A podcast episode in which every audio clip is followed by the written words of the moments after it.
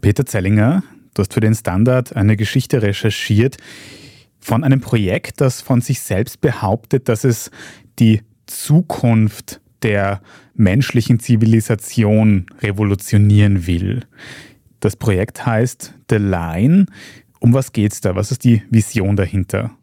Ja, Visionen gibt es da ganz viele. Es handelt sich tatsächlich um eine Stadt, die in der saudischen Wüste entstehen soll und, wie der Name andeutet, in einer Linienform. Also die ist 170 Kilometer lang so ungefähr, 500 Meter hoch, aber nur 200 Meter breit. Also wirklich so eine Linie durch die Wüste. Und das besteht eben außen aus so verspiegeltem Glas. An einem Ende ist ein internationaler Flughafen, am anderen Ende ein riesiger Anlegeplatz für Yachten und Kreuzfahrtschiffe. Ja, und in der Mitte, da wohnen dann die Menschen, die alle mit Hochgeschwindigkeitszügen verbunden sind und in einer smarten Stadt leben und alles Notwendige, wie zum Beispiel den Supermarkt oder die Schule oder eine Sportanlage innerhalb von nur fünf Minuten 5G-Minuten erreichen können sollen. Das ist so die Grundidee von dieser Utopie da im Wüstensand. Mhm. Es gibt da auch Fotos beziehungsweise so gerenderte Simulationen, weil es ja das Ganze noch nicht in echt gibt, wo man eben sieht, wie das aussehen soll. Und das erinnert mich alles sehr an so Dioramen, wo früher vor 50 Jahren sich Menschen Weltraumstationen vorgestellt haben. Also es sieht wirklich sehr, sehr futuristisch aus ja, es hat schon was sehr Science-Fictionhaftes, wenn man sich die Renderings auf der Website anschaut.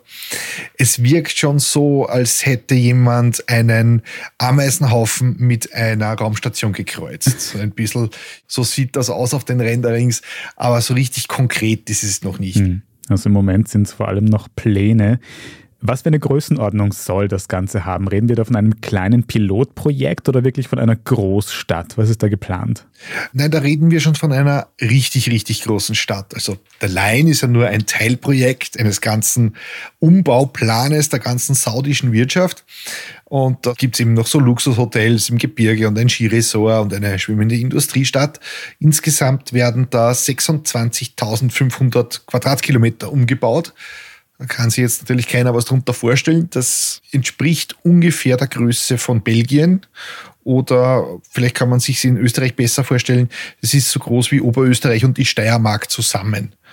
Und am Ende, also 2045, wenn das Ding fertig ist, sollen dort etwa 9 Millionen Menschen leben und arbeiten können.